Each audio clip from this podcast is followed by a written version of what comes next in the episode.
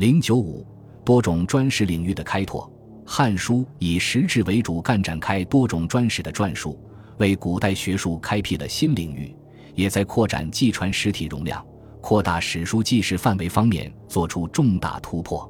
在这个突破中，班固既为人们提供了广泛丰富的知识，显示出《汉书》的博洽。又对封建社会及历史问题做了积极探讨，阐发出他成熟的历史见解。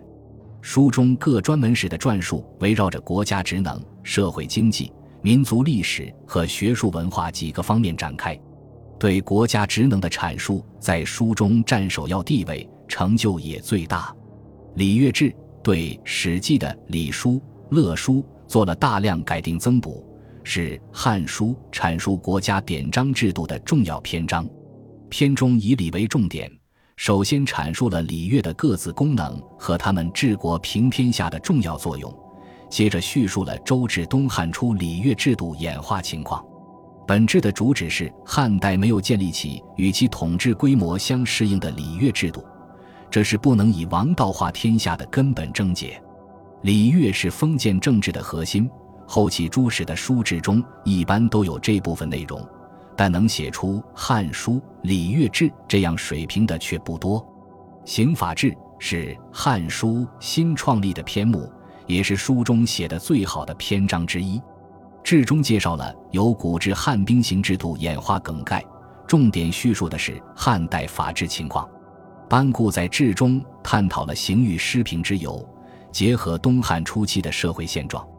提出很有价值的使正清刑平的具体建议，体现了他政治主张的切实，也表现出他把历史引入现实的传世倾向。可贵的是，班固还把法治与教化结合起来，做了综合考察和研究，指出以教化为本，以刑法为辅，才能收到治理国家、安定社会的效果。刑法志是简明刑法史，也是封建社会的法治教科书。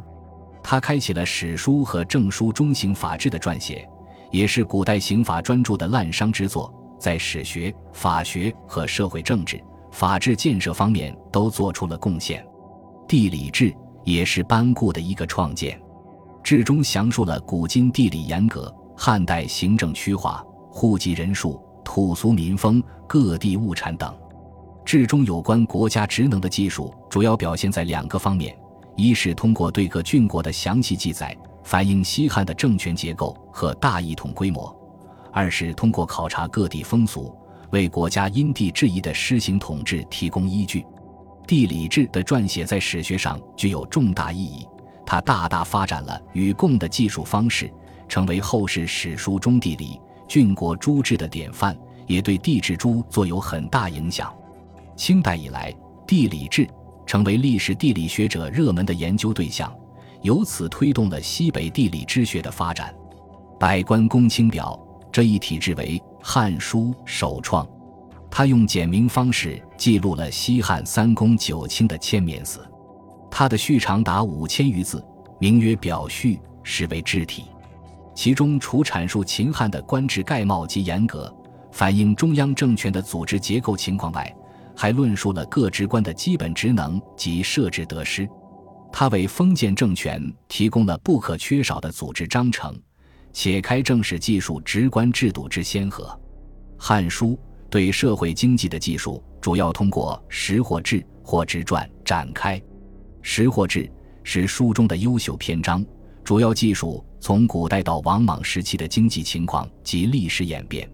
它以耕织为中心线索，把识。或分为上下两篇，抓住了中国封建社会农业和手工业相结合的特点。《汉书·识货志》叫《史记·平准书》有很大进步。第一，它的叙述分门别类，脉络清楚，改变了《平准书》农业与工商经济混杂的撰述方式。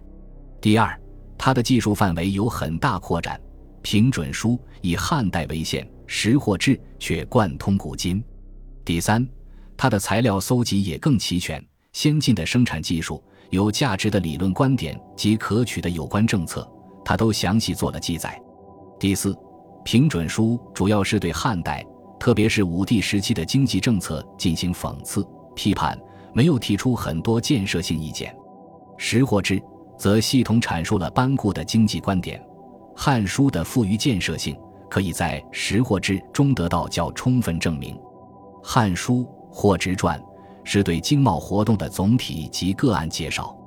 他对《史记·货殖列传》在史实上没做太大补充，在思想观点上则表现出很大差异。司马迁对复利的认识与理解，较多摆脱了儒家义利观的束缚。体现出他的异端色彩，具有超前意识。班固对经贸活动的看法，则同社会的经济、礼仪、教化、治安等现实环节联系更为紧密，表现出更多的现实性。《汉书》在民族史的传述上也有很大进展，